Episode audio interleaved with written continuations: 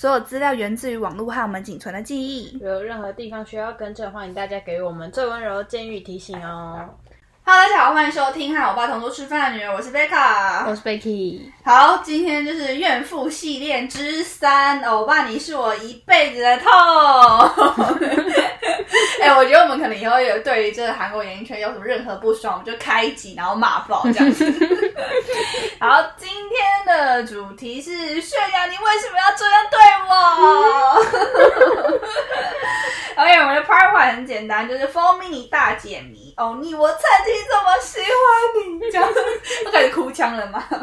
好，今天我们很很明显，我们就是要聊泫雅跟一等这件事情。那也刚好泫雅也正值回归期嘛，安娜库这样，OK，就明显现在已经超期待的，孩子是爆听他的歌这样。口没有试没听口是有够心肥。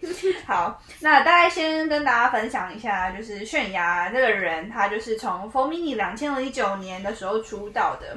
那 For Mini 当时是以 Hot Issue 这种风格很强烈的、嗯呃形象出道的。那很快的，在一百零一天之后，In Music 拿下的第一个第一位。那泫雅当时是以团体成员一起出道，然后声势也随着团体水涨船高，哎，水涨船高。那隔年二零一零年的时候，就发行了第一个人的第一张的个人 solo Change。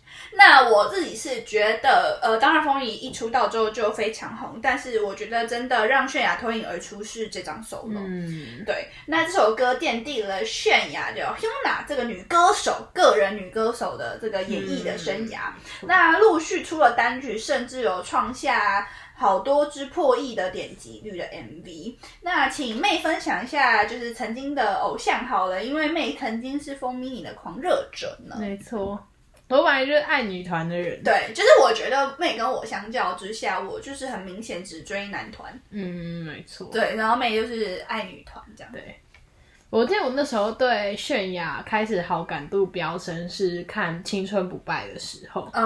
然后因为《青春不败》就是 G Seven，就是、嗯。其实七个我还蛮喜欢的，嗯。对，然后因为那时候可能就是那时候刚好是电视会一直在重播嘛对，一直在播韩国的综艺节目，然后我就刚好有看到，然后印象中泫雅还就说她是奶奶带大的，然后那时候他们就在山就在乡下，然后晚上的时候都会打电话给奶奶，然后跟奶奶讲电话讲哭啊什么的，嗯然后当时就是记得泫雅在里面，就是 G Seven 里面，她就是年纪最小，然后她她跟聚合拉是年纪最小的，嗯，然后他们两个就是鬼点子超多，然后嗯超好笑，然后就很可爱，鬼灵精怪的小女生，对，然后很可爱，然后一直都觉得泫雅就是是一个就很很可爱的小女生，然后在舞台上又很有魅力，这样、嗯就是她即使她后来 solo 之后就是风格转化很大，但我还是觉得她超漂亮。嗯，就是带着粉丝滤镜看姐姐，就怎样都超正，然后怎样都超棒。我觉得其实我早期在看《风咪》的时候，就会觉得泫雅是一个很单纯的女生，对就觉得好了。其实，even 我现在看，我还是觉得她还是很少女的一个人。对了，对，就还是很少女。看她分享现在她上台就上就节目分享她跟伊等这件事情，就是其实还是蛮少女的。但是嗯，怎么讲呢？我觉得她一直都是被公司包装非常重的一个人。没错，就是他的形象、他的定位都是由公司认定的，对。那所以我们就可以就是顺势讲到他们的公司这样子 Cube。那我们第二 part 就是讲泫雅和她的男友。那那要括起来，男友一的你到底是谁？因为老实说，如果你并不是在有追真的偶像的话，你一定会知道。我觉得路人都会知道泫雅，但路人一定不知道伊人是谁，因为伊人一开始是以呃一六年以男团 Pentagon 的成员出道，然后他是在二零一五年和泫雅一个 Road Deep 的回归期这首歌呢，因为这首歌是泫雅 feature 郑义勋，那因为是那一次郑义勋有事，所以呃一等那时候就代替郑义勋顶过一次班，他当时是以本名金小钟亮相。那由于我觉得 Pentagon 的知名度一直都不算高，就相较于泫雅，没错，那在两个人在二零一八年的时候，恋爱新闻就爆出来了。那伊等这个名字，因为这个新闻才会开始被大家知道。当时金小钟这三个字还一度冲上热搜。然后我记得微博里面时候有一个热搜叫“金小钟是谁”，就大家说谁啊谁这样子。那因为我自己是在彭他贡爆红之前，就是彭他贡的粉丝。我说的彭他贡爆红是指《鸡鸡的那一张，就是《Shine》那一首歌。之前我就已经是彭他贡的粉丝了，而且因为。我只喜欢伊登，对，这我有讲过，我是违犯这样。我来先简单分享我下我自己追一等的一些过程好了。我第一次看到他的时候是在 Cube 的团综，一个叫 Pentagon Maker 这个里面。那这个这个算是 Pentagon 的前身，算是一个生存节目。但其实当时引起的讨论度非常非常的低，就是我就算看了，当初还是会因为 Mix and Match 里面有一个落选的成员叫洪硕，他那时候是参加了这个。节目我才看的，就如果那时候没有洪硕，我是不会看这个节目的。那洪硕后来也都是顺利的成为品达公的成员出道了。那现在就是大壮哥一枚！大家如果不认识洪硕，可以 Google 一下照片，他有那个你可以 Google 洪硕腹肌这样，洪硕身材这样，给大家一些关键字。那当初在看 Pentagon Maker 的时候，就特别喜欢伊登。我之前有说过，我喜欢话比较少的男生嘛。那伊登当时在团综里面也扮演这样子的角色，就是比较属于这种人设，对，就不是说很安静，我也不是喜欢不说话那种，我是比起说话的人比较喜欢成为聆听者，然后可是会愿意参与的那种人，有一点点像元佑吗？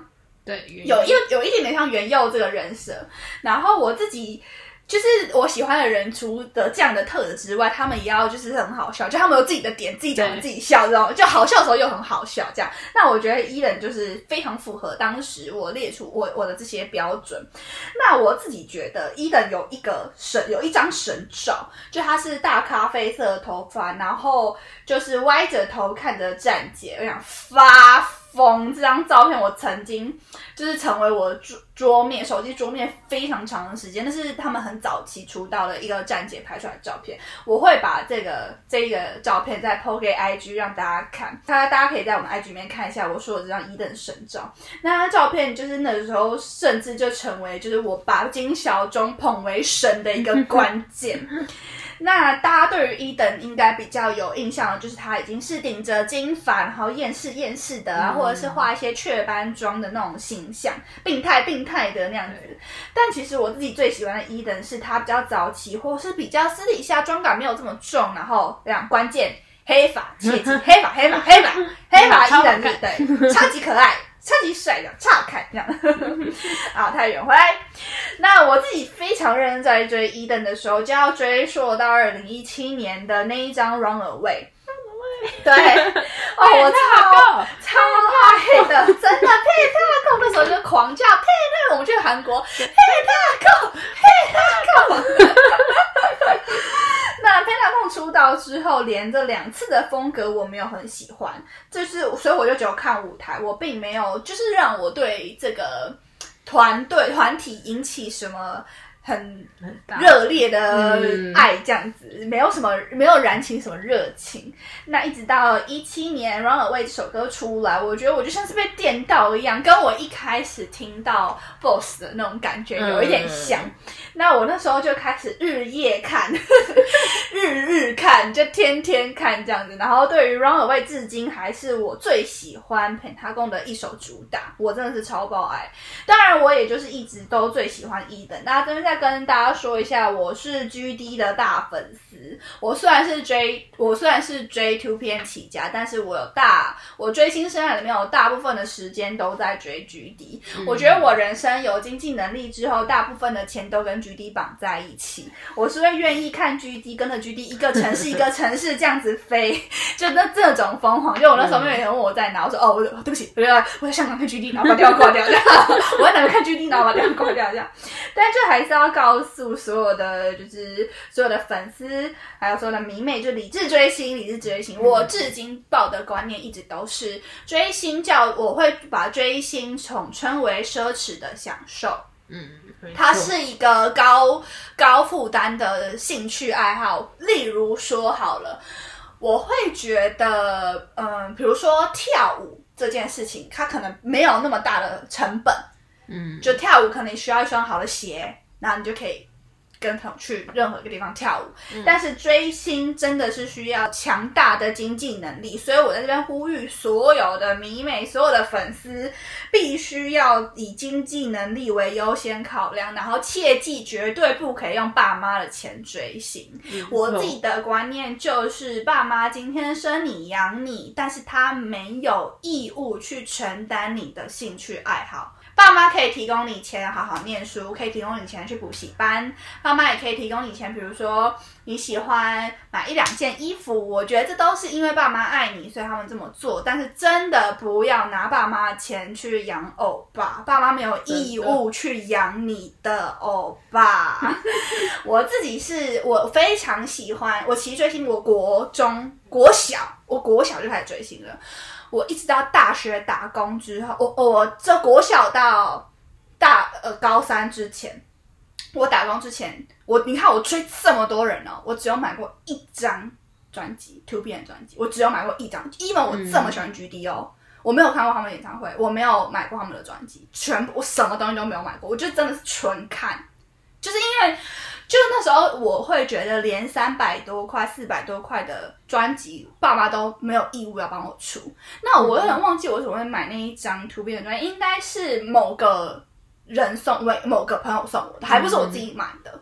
对，所以我就觉得真的经济经济优先为考量。我自己是在我开始打工之后，我超疯的。我开始打工的时候，我第一张演唱会票价是八千八 最低的 Big Bang 演唱会八千八，直接买下去。然后第二场八千八，Icon 这样，真的真的真的，就是我真的是打工之后，所有的钱都已经百分之百投入到追星这里面，还有化妆品。对，好，来讲回讲太远，讲回来，我认真开始追。一等的时期跟 G D 的当兵时间其实还蛮相近的，大家应该懂自己偶像去当兵就是一件非常痛苦的事情，尤其韩国就是怎么讲，大家当兵时间很长，对，就是会真的，你每因为就以我当时是每天都在看，每天都在追 G D 的时候，瞬间一下子好像就是没有东西了，所以那时候就在那个 moment，就是我。把所有的重力、重重心都移到一等身上，我觉得一等对我来说根本就是从天上掉下来的礼物。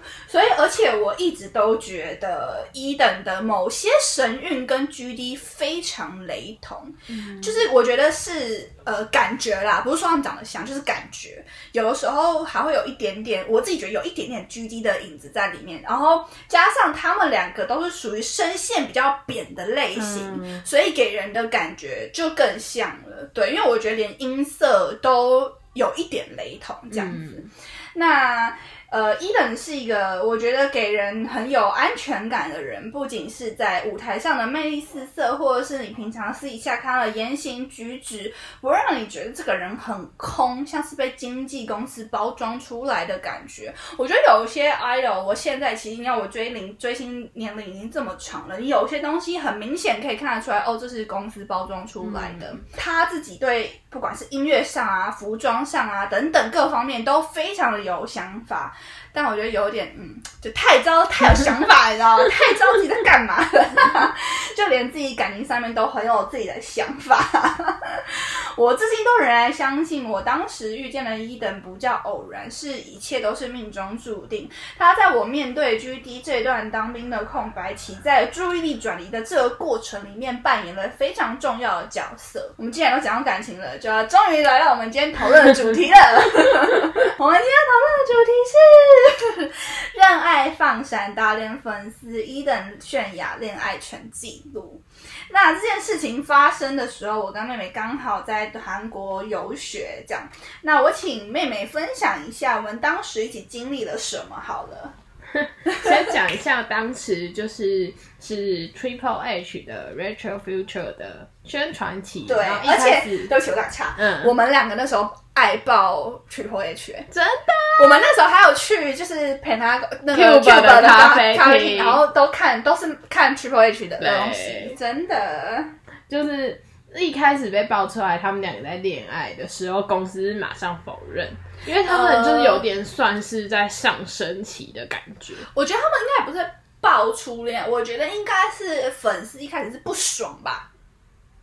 就是粉丝不爽某些事情，然后公司就否认说他们没有恋爱。没有没有没有，那是被记者爆出来。哦，是被记者爆出来的。可是我记得那时候粉丝非常不爽泫雅某些对对对对对对，就是什么，用胸撞一对登什么的，我记得。然后就而且因为他们在 MV 里面也是，就是还蛮 over，、对对对对，还蛮 over 的，没错。但是我那时候看会觉得啊，这就是泫雅的风格，呃，对，因为你说要亲嘴什么的，也不是第一次啊。对啊，这跟张先先生是亲亲爆、啊，对亲爆。闹啊闹闹 闹，所以我那时候看到 Triple H 的时候，我并没有觉得太反感或觉得太夸张。对，我们那时候真的是挺他们挺到爆哎、我毕竟我是觉得他们 Three C Five Fresh 是嗯。还蛮成功的，对。就是感觉有把陪他逛网上带没错，没错，确实有。而且因为那个时候，我觉得带了两个很重要的人，，对，很就是重要的 V 人。跟伊人都是算是团队里面讨论度比较高的，而且算是两个都比较有特色的，对，是可以圈粉的啦。嗯对，，然后反正他们那时候公司马上否认，然后隔天呢，泫雅就是接受媒体访问，表示早就恋爱两年啦，就说不想要欺骗粉丝，就直接重重打脸公司。嗯后来公司就以无法恢复信赖感跟伊登还有泫雅解除合约。嗯，我那时候看到，我真的觉得，干你都骗两年了，哎，你现在是在讲什么屁话？怎么不想欺骗粉丝？而且我自己是觉得，就是陪他广还蛮伤的。对，因为当时就是刚好遇到宾拉里，对就是成绩依旧，然后宾拉里又翻红的上升时期，尤其最红的又是一等，对然后泫泫雅一等这种行为，就是 无疑在把陪塔拱再打回低谷。我跟你，讲，裴拉公那时候就叫做一蹶不振，对，这至今不都是一振蹶不振。我觉得，我我我老实说，我觉得就是这样。嗯，对啊，就也完全没有考虑到公司的立场。然后，而且因为他们被爆这之后，然后马连三爆连三爆啊，然后那个会议也被爆，嗯然后还有 Uto 也被爆。但是虽然后面两个就是一个是说马上分、嗯马分马上分手那一个是否认，对就是没有打脸 打脸公司就没事。对，但我不知道，就是 Cube 私底下对泫雅是好是坏，但至少以粉丝的角度看起来，就从出道开始，泫雅就是 For Mini 里面资源最丰富的。而且他立刻出 solo。对啊，对，就是以公司的立场，就是肯定是想要保护自家艺人，不管是保护泫雅或是保护 Pentagon 都好，但结果反而是被艺人反咬一口，再来一等。为了女友，自己团员都不要，真的哎，我觉得这一点是让就是 Pentagon 粉丝最气的。我觉得是，因为我觉得就是陪他们，因为韩国团你就是在卖团魂，对。然后你就是你，我想你先伤害自己团队，先先伤害自己形象，先伤害男所谓的卖男友人设的形象，再来伤害团魂形象，这是两大伤，真的是两大伤。对，伤到不行。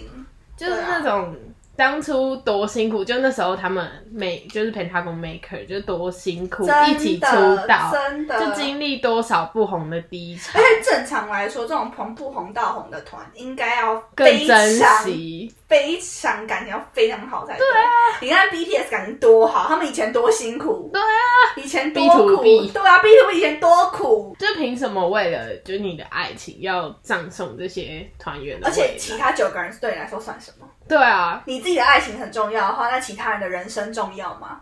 我很想这样问伊登诶、大家应该不理我。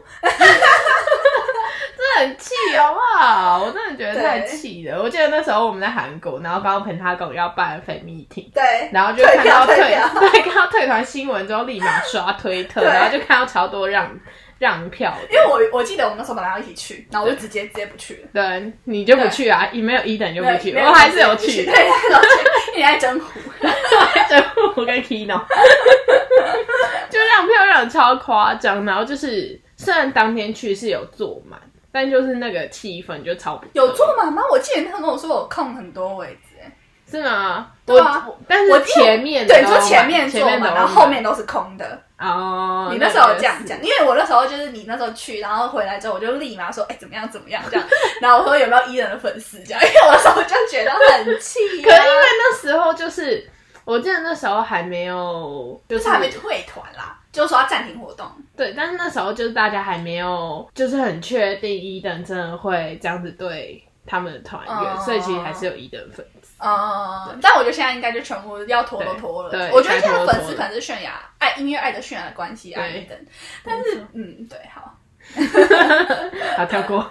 对，好，那就是这边前面就大也跟大家就是分享一下，我们那时候因为因为在韩国的缘故，所以真的算是的看着。他们这两这一对情侣的恋爱全记录，嗯就是当时新闻刚爆出来，我们就是在第一现场这样。然后我现在回想，就会觉得回头来看一整件事情，我就会觉得我自己的记忆好像被重组了一样，非常神奇。我列出几个跟现在再次因为为了要写这个本，然后重去查证之后完全不一样的事情，会有一点那种蓦然回首，他们已经不在灯火阑珊处的感觉。第一个我，我我以前是记得，我觉我当时就觉得泫雅你就是带着一等远走高飞。我那时候不知道，我觉得我那时候已经气到，就是你根本就算看了新闻，你也只挑你自己想看的看我觉得人都是这样，他是挑自己对自己有利的说法，或者我会看粉丝对他的控诉等等。但是我现在再回去看之后，我就发现，其实二零一八年十一月的时候，是 Cube 单方面和泫雅跟伊登解约的，并不是我当初所谓的记忆说泫雅带着伊等走。那当时泫雅有公开了手写信，是在控诉 Cube 这间公司，它有三点。第一个是说，你们在和 Cube 和 JYP 在分家的时候，我站在了。就是洪胜成会长，就是 Cube 的创始人，然后我站在你这边，我跟着你来了 Cube，因为他原本是 Wonder Girls 对，没错，等于说那个时候他们 Cube 跟 JYP 有一点冲突的时候，泫雅是选择了 Cube 这样子。嗯。然后第二个泫雅的控诉说，洪会长跟朴庄明社长发生冲突的时候，他们应该是 Cube 自己内部有一些问题，然后朴社长劝我跟他一起离开，但我仍然站在你洪会长这边，是第二点泫雅对于 Cube 的对于洪会长的控诉。那最后一个，他说我拼尽全力帮 Cube 发展壮大，而且后来上市了，这是确实。我觉得泫雅赚进的大量钱财。就是我觉得我现在再来看的时候，我会觉得泫你泫雅今天你不欠 Cube 任何东西，嗯，对，并不会像我当初会觉得哦泫雅欠很多啊，什么泫雅怎么样？我觉得我后现在又过了好多年嘛，再回来看会觉得好像，哎，怎么跟我之前的想法都不太一样？不而且泫雅欠的，欠的是一等 钱。而且那个时候就是泫雅里面写说，我不知道我犯了什么死罪。他说从九月至今，我的行程全部都被取消。然后九月十三号，冬季呃公司就透过新闻，我才知道我被公司解约了。这么大的事情，应该要跟我说吧。我今天撇开一切事情好了，就是我觉得这个沟通方式是完全不对的。哦，我们现在都是上班了，嗯你就想想，如果你为公司卖命这么多年，就害公司这样对你，应该会觉得很委屈吧？我现在看一看，我觉得去雅真的蛮委屈。他中间有写到，他说我被告知终止合约，他完全没有去跟他讲，他说他是被告知。他说当时在 Cube 的家的会长家里面，他就告诉我说，他会在召集股股东大会，会再通知我最后的结果的结果，但是他后来没有任何消息，一直拖延时间。对我来说，等待结果那一天比一天都还难熬。他说两个月的时间真的太痛。但是你不觉得他一开始就是他没有跟公司讨论，然后就直接就直对打脸公司，对对對确实让公哦司蛮恼火的。对对对对对对对，所以我觉得这种东西就是不是单向的，就是双向都沟通不良。嗯，所以我会觉得，呃，之前会站在完全站在公司这边，但是后来现在回来看，就觉得好像公司也并没有真的做的非常好。而且我觉得以泫雅以他好以他的控诉来说，他觉得他就是做了这么多，就站在公司这边的东西，但是结果最后你们。竟然闹成这样，对啊，我觉得还蛮还蛮难过，因为怎么讲？我觉得演艺圈的生态是一个很酷的环境，就是你跟你的经纪人待在一起的时间，生可能会比你的爸妈还长。嗯就这种感觉，你跟你公司的信任感，其实照理来说，应该要比别的一般的企业来的更紧密一些，就是互利共生吧。我觉得、嗯就很很就没想到后来他们闹成这样。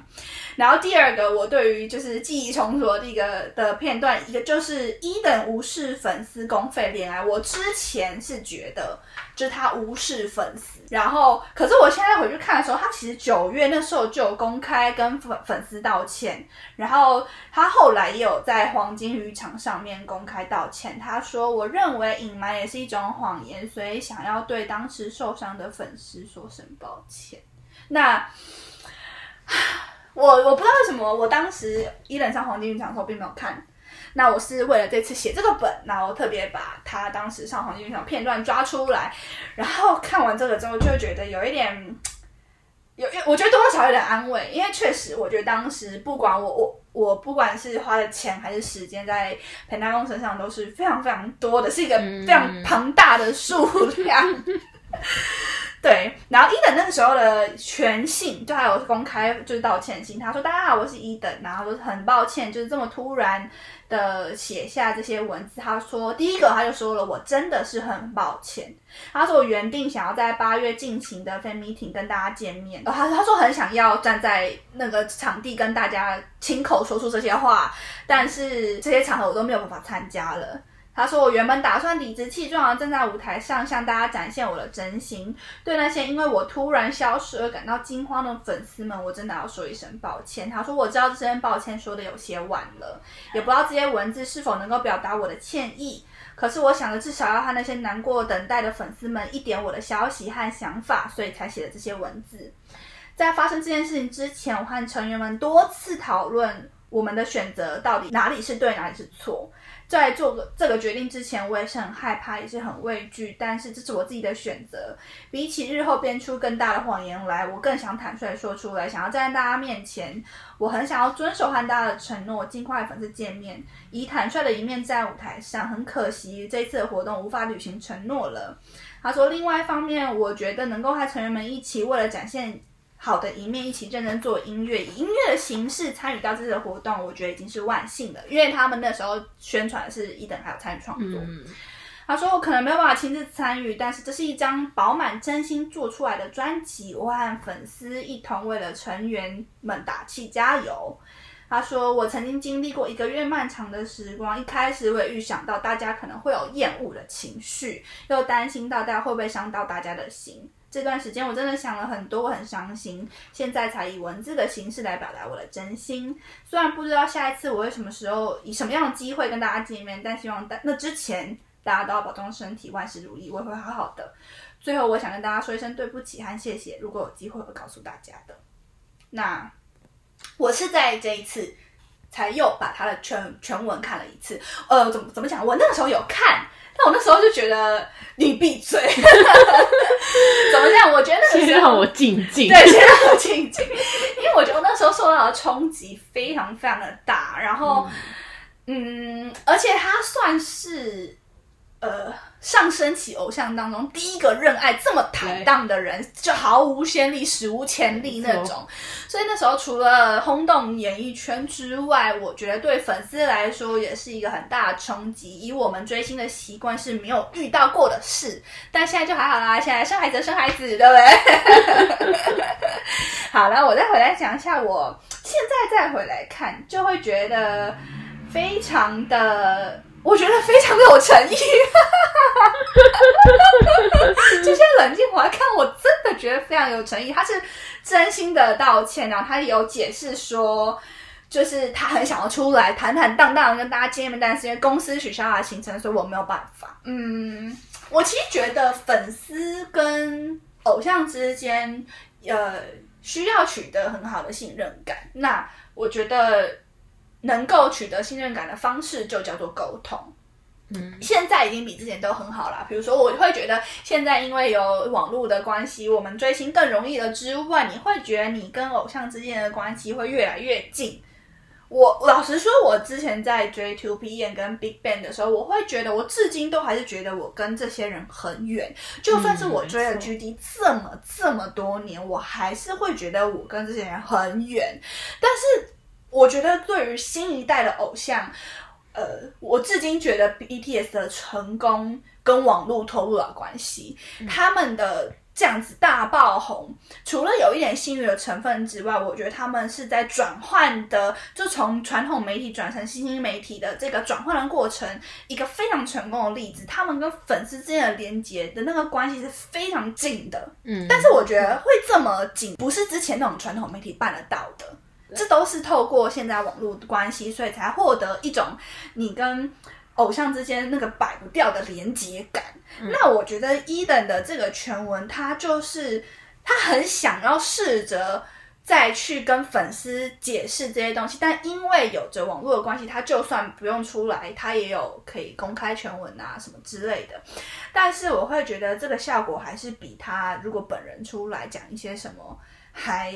再少一点，但是但但也如我所说，他有在黄金浴场上面，后来也是公开的跟当时的粉丝道歉，因为我觉得他自己他自己也知道这个不符合所谓的主流偶像的一些行为。我现在看完之后，我还是会觉得恋爱没有错，对，恋爱没有错，我至今都一直保持这样的信念，就恋爱没有错，但是我我可以原谅伊人，呃。想要恋爱的这件事，然后我也原谅他当初出走的行为。我现在看呢，我会觉得他当初也没有想要离开片塔宫，感觉他当初还是他说他还是很爱着团员。他我觉得他当初跟团员的讨论，可能就是说哦，我要公开，但是我还是我还是会想要继续跟大家一起活动。嗯嗯，我现在看啦，我会觉得他没有想要离开片塔宫，但是后来是公司单方面的解约，然后强制退团。我可能还是不能够接受，就是让陪他共一蹶不振这件事。我觉得，因为后来就是站在一个守护团体的角度，站在旧粉丝的立场来说，我觉得还是一个非常非常大的伤害。然后我会觉得，跟公司没有做好充分的沟通。你今天如果决定，你如果不。第一个，你们不要背着公司直接承认的话，公司也不会走到这种程地步。对，我会觉得双方都是有沟通上面很大的问题，更需要学习。但是我觉得人无完人嘛，对，就是每个人都是在这个过程里面做学习跟改进。但还是要强调，恋爱没有错，但是高调恋爱或许真的会造成一个团体团队的重伤。那请妹妹可以帮我们补充一下，当时。就是因为高调恋爱惹恼粉丝的一些事情，就是最最经典的死亡名士。哎，那时候吵超级大，吵超大。那时候因为他们又刚好组团，没错，没错。我在签售会的时候，就是粉丝嘛，就是女粉丝一定会对一等就是告白啊什么的，然后就会看到劝雅慧就是上下打下 上下打量女粉丝，嗯，就是公费恋爱机制。那个时候会觉得哇，就是你你对你知道对粉丝来说是一个多伤的事情，就是我在跟我哥哥讲话，女友女友站在旁边，就是很感觉真的很不好。对，就那时候当时就有去 Triple H 签售会的。一等粉丝留言就说，当时在签售会对一等说自己真的很喜欢的话，现现现在想想，女友就在旁边看着，当时的自己真是太可怜。对，就觉得炫雅，你是不是瞧不起我？这样。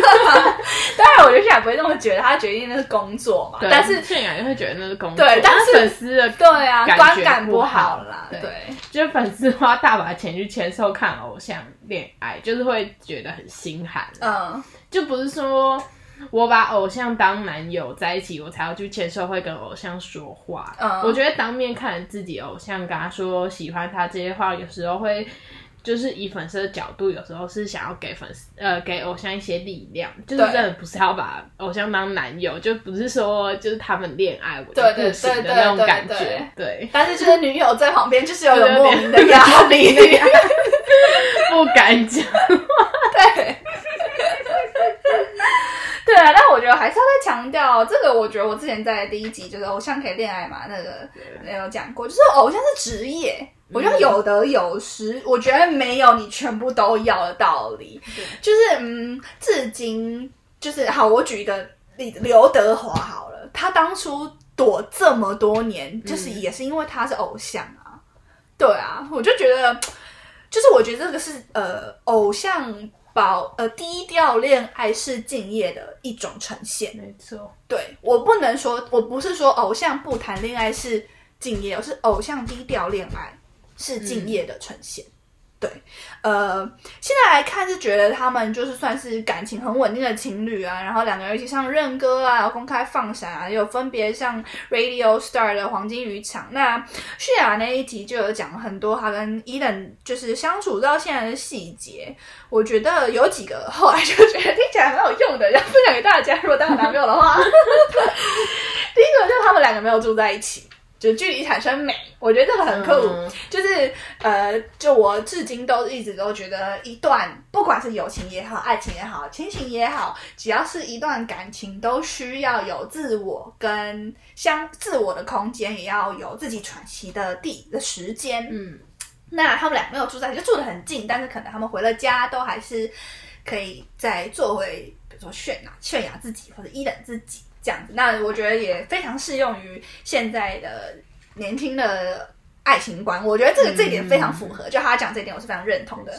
对，然后还有一个就是他有提到，就是因为他们双方都有心灵疾病，所以他们有心理疾病，所以可以更能不是说两个人一起往下、哦，就是你当对方可能心情不好的时候，你可以很体体体谅对方。我觉得这个就是，我觉得换算换换成比较正常一点的语言，就是你跟你的男友或者跟另外一半能不能够呃所谓的换位思考，跟借助、接住对方的脆弱。我觉得就是没有人就是每天都快快乐乐的，就是你们可以一起大喜，你们也要一起大忧，才可以是一段很完整的关系。嗯，对，我觉得事到如今，就虽然我也不再是他们两个的粉丝，就是我觉得不回踩他们两个，就已经是我们这些曾经深深爱过你们的人给予你们最大的任性了，也是我们最后的温柔。我觉得是这样，因为你是泫雅的粉丝嘛，然后我是伊登的粉丝。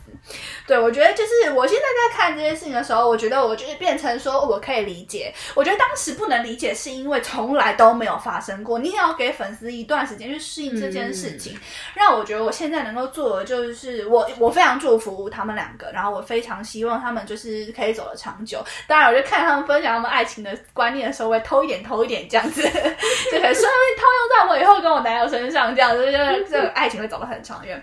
然后也希望他们可以做出很好的音乐。然后，其实我觉得泫雅的这一个让所有的粉丝也好，这个环境也好，有一个比较健康的。正向的，就是恋爱的环境。嗯嗯，我我我确实觉得之前韩国禁爱令啊什么的都非常的不健康。你想哦，idol 在跟我们差不多年年纪的时候出道，我们那是正最想谈恋爱的时候，我们也是上班族啊，我们有下班，也有想要恋爱的时候啊。我觉得偶像是职业，所以我觉得呃，他跟他恋不恋爱是完全没有关系的。但是你要选择什么样的恋爱方式，就是我觉得偶像有偶像恋爱的方式，当然不是像泫雅这么。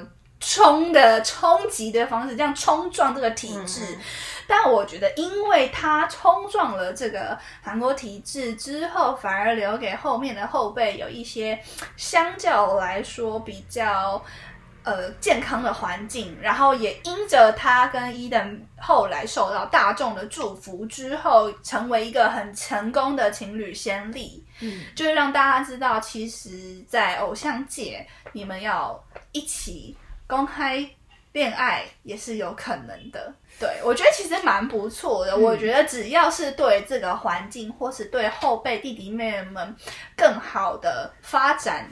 都是好的，吃苦了就是我们曾经的粉他们的粉丝，但是我会觉得，这就是为什么我一直在强调，就是鸡蛋不能放在同一个笼篮篮子里面，你不可以只爱一个偶像。哎，韩国大千世界这么多人，你要多爱。今天没人一等，我还有别人，我还有倒音这样。现在不管什么都举倒音的例子，不好意思，我最近超爱倒音的没。事，最近超爱倒音。对，好，真诚的祝福两位在新的公司都可以工作顺利，然后恋爱幸福快乐。我觉得最重要的是，希望两位一定要身体健康，因为就是他们之前有就听说过，他们俩都有一些身体上面的，就是很辛苦的地方。对，希望他们都可以越来越好。谢谢大家收听《好吧，同路出来的人》，我是 Becca，我是 Becky，我们下周见，拜。拜拜。